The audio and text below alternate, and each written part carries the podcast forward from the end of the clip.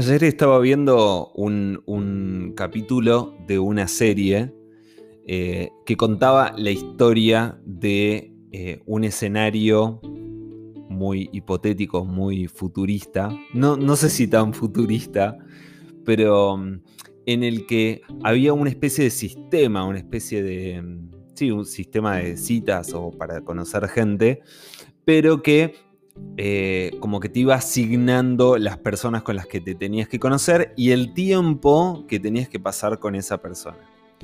Y entonces pasaba que había veces que los protagonistas de este episodio de esta serie iban, conocían gente eh, que tal vez no les gustaba tanto o no les convencía o les hacía algo, les hacía ruido de la otra persona, hasta que dan con, un, con, una combinación que les gustaba, se empiezan a enamorar los dos.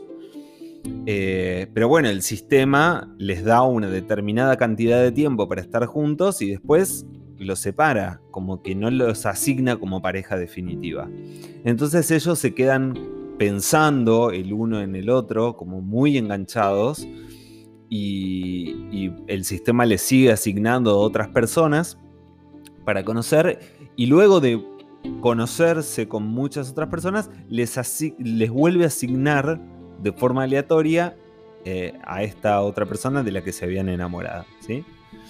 Entonces, este, bueno, la sorpresa de ellos, que los vuelve a asignar, que era el momento que tanto habían estado esperando, y, bueno, entonces cuando se, encuentran nuevamente, se ponen contentos porque el sistema los asignó nuevamente. Y la primera pregunta que, se hacen es, bueno, ¿miramos ahora mismo cuánto tiempo nos asigna? O, no lo miramos y lo dejamos a sorpresa. Y deciden no mirarlo.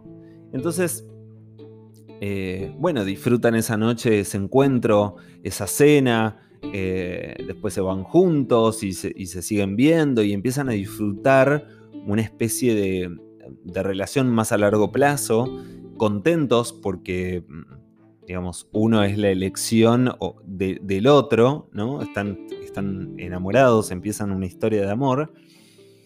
Eh, y mientras tanto, o sea, ellos no miran cuánto tiempo les queda de ese encuentro, cuánto tiempo el sistema les asigna, como que van viviendo el momento. Pero uno de ellos está como súper pendiente de eso y, vive como con la intriga de cuánto tiempo les queda del encuentro. Hasta que, bueno, en un momento de ocio o de, o de escape mental, decide espiar. Sin decirle es, el chico el que, que decide espiar sin mostrarle a la chica, sin contarle que, va a ver cuánto tiempo le queda. Porque sabe tal vez que la chica no va a querer eh, mirarlo, ¿no? Lo va a querer dejar asignado la sorpresa. Bueno, entonces cuando se pone a ver, consulta y le quedan cinco años de relación. Entonces se pone contento porque dice, Qué bueno, cinco años de relación. O sea, tengo un montón de tiempo. Hay veces que me engancho con una persona y el sistema me asigna una hora. Así que está buenísimo tener, saber que tengo tanto tiempo con esta persona que es la persona que yo elegiría. Buenísimo, entonces se pone contento, pero al toque ve que el sistema, claro, como, como lo consultó él, sin que la otra parte, la chica, lo consulte también, entonces como que empieza a recalcular el sistema eh, el tiempo que les queda de relación y lo empieza a ajustar inmediatamente. Entonces de repente los cinco años pasan a ser dos, y de los dos pasa a ser uno, y de uno pasan a ser seis meses, de seis meses dos semanas, dos semanas, horas. Entonces el chico, sabiendo que le quedan, no sé, no me acuerdo cuánto era, pero digamos 20 horas, como que empieza a estar tan pendiente de la tristeza, de la nostalgia, eh, de, la macana que se mandó, empieza a estar tan pendiente de todo eso, en vez de disfrutar del tiempo que le queda, que la chica empieza como a hacerle preguntas, ¿por qué estás tan ausente? ¿Por qué estás así? Y él no le quiere decir hasta que finalmente le dice, ¿no?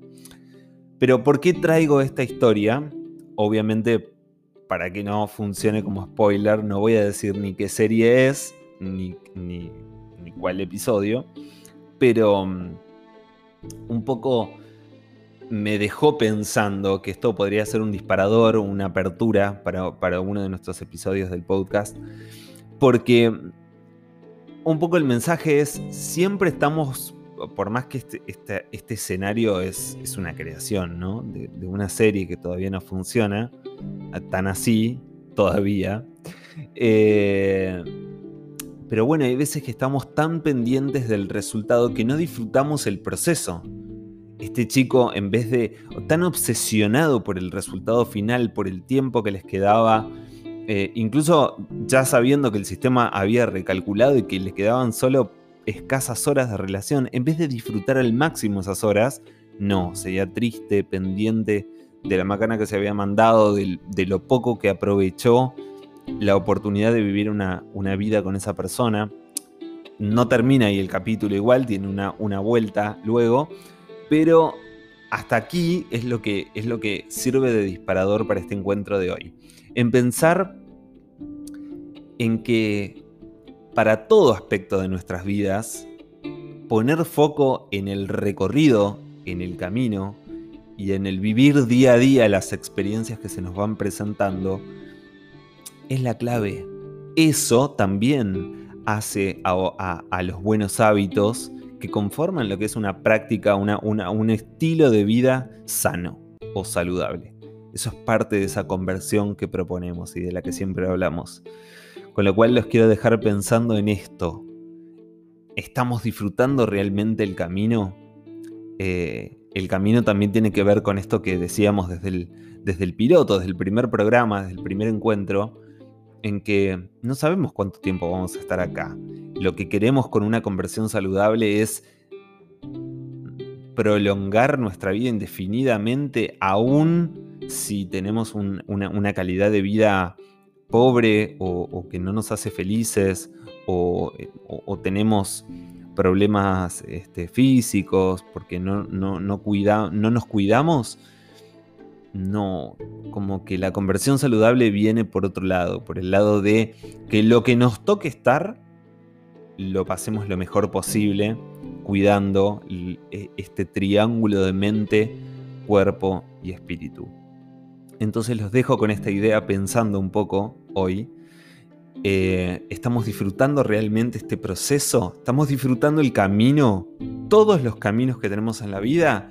Si empezamos una carrera universitaria, ¿estamos disfrutando de ese proceso o estamos obsesionados con el final, con el objetivo? Cuando estamos conociendo una persona, sea en el ámbito amoroso o una relación de amistad o de buenos compañeros de, estudio o de trabajo, ¿estamos disfrutando de ese, de ese día a día, de ese momento a momento o estamos muy obsesionados con hacia dónde va todo eso? Eh, creo que un poco el estilo de vida actual la sociedad, em, las influencias, los estímulos que tenemos nos van llevando un poco a eso, a mm, querer encontrarle la explicación o el fin último a todo lo que hacemos. Pero mm, no tenemos que perder de vista el camino, no tenemos que perder de vista lo que estamos haciendo cada día, porque en definitiva, si estamos muy obsesionados con llegar al final de la carrera universitaria, cuando pase el tiempo y miremos para atrás, vamos a decir, bueno, perfecto, tengo mi título, pero ¿cómo, cómo desperdicié esos años de mm, compartir un mate con un compañero haciendo un trabajo práctico grupal, cómo perdí la posibilidad de divertirme o de hacer catarsis o de contar mi día con un, con, un buen compañero que conocí en, en, una clase, o de reírme o de compartir experiencias o de aprender de la otra persona. La idea es que no nos arrepintamos de todas esas cosas. Eso también es vivir saludable. Eso también es hacer una conversión hacia un estilo de vida mucho más sano.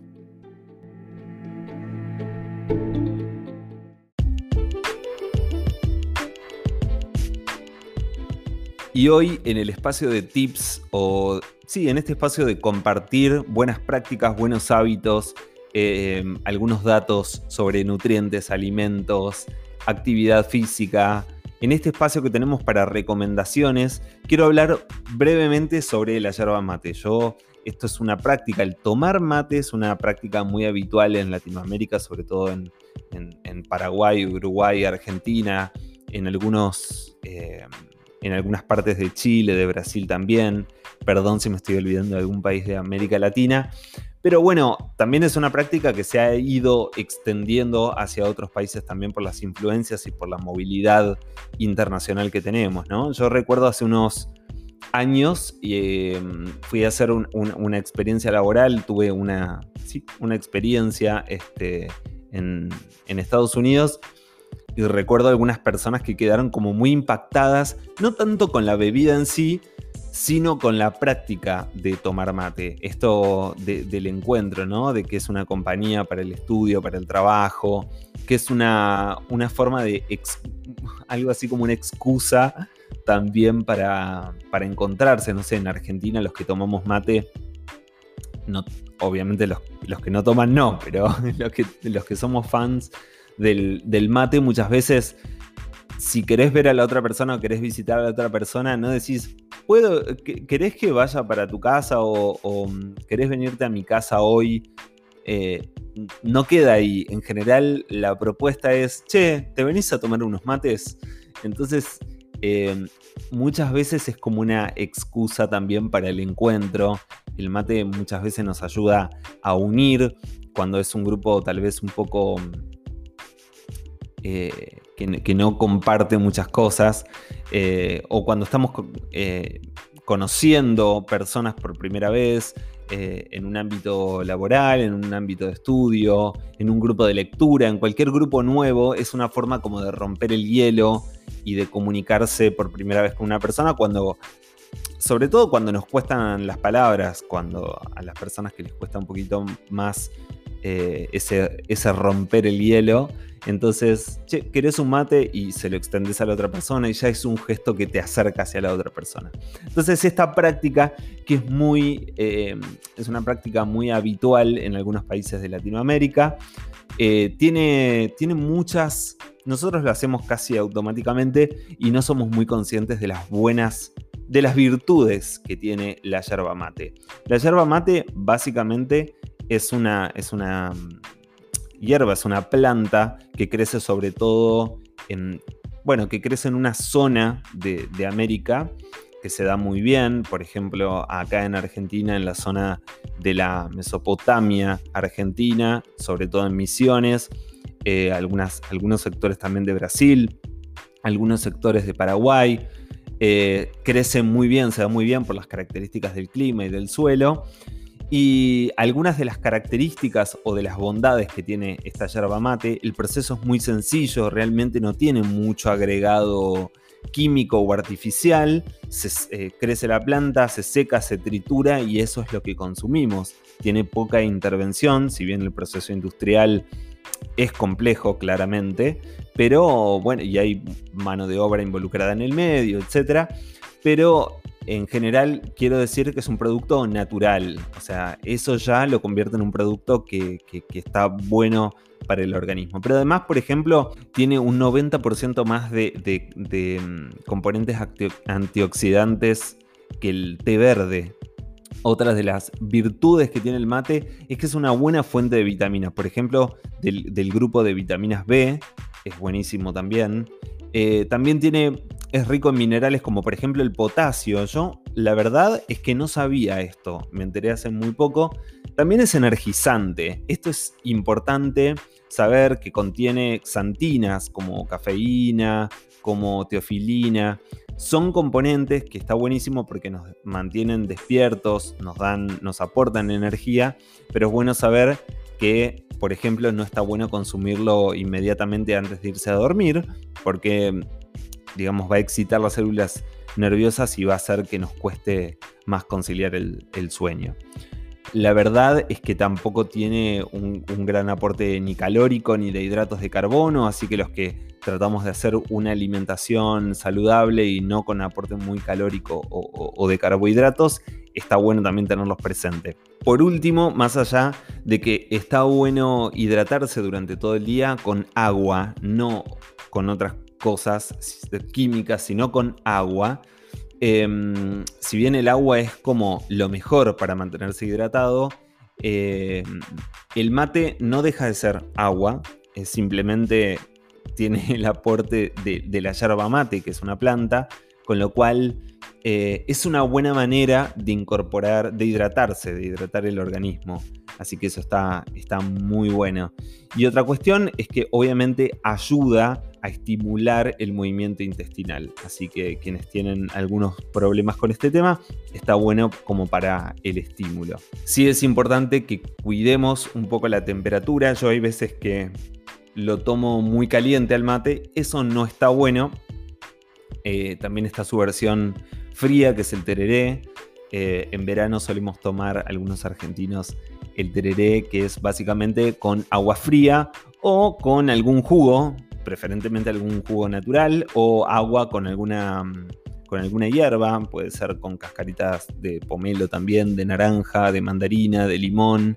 Hay quienes al mate le agregan una media cucharadita de café, ojo con eso porque si ya el mate es una forma de estimular las células nerviosas y de excitarlas, digamos, de mantenerse despierto, estimulado, bueno, con el aporte del café aún más. Así que ojo con eso. Hay quienes lo toman dulce, con azúcar, con, eh, algún edulcorante. Eh, hay quienes lo toman amargo, más caliente, más frío. Pero es siempre una buena, un buen método para romper el hielo, para comunicarse, para estar en contacto eh, con nuestros seres queridos. Y por supuesto es una buena forma de mantenerse hidratado y de incorporar algunos nutrientes al organismo.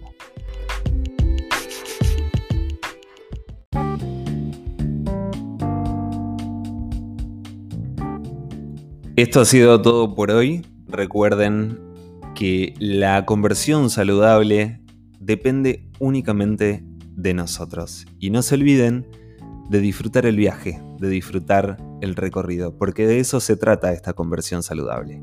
Soy Rodrigo, nos encontramos en el próximo episodio.